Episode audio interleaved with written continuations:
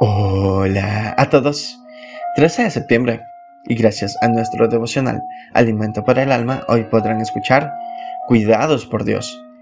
Lectura sugeridas 1 de Tesalonicenses capítulo 2, del verso 1 hasta el 12. Su verso 7 nos dice, Fuimos tiernos con vosotros. Cuando vi que unos perros sueltos me rodeaban, cerré la puerta para que mis gatitos no salieran protestaron maullando y haciendo huelga de hambre frente a su comida favorita. Desconocían que esta arbitrariedad se originaba en mi deseo de protección.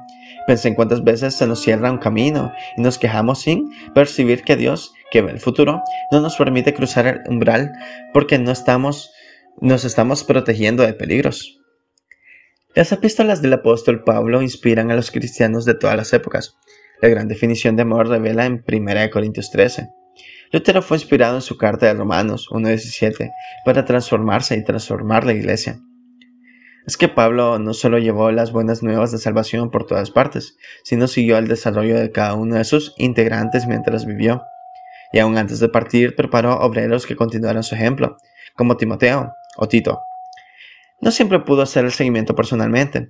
Fue por diversos factores, pero principalmente su encarcelamiento por predicar el Evangelio, desde la cárcel, transmitió aliento y exhortación. En 1 Tesalonicenses 1.7 dice, Antes fuimos tiernos entre vosotros, como la nodriza que cuida con ternura a sus propios hijos.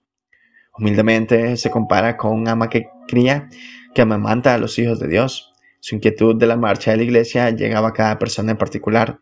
Su profundo y real afecto llega a tratar de no ser gravoso, trabajando día y noche para ello. Creo que el tierno testimonio del apóstol continúa edificándonos siempre. Devocional escrito por Alicia Ituarte en Uruguay. Confiemos en el permanente amparo de Dios.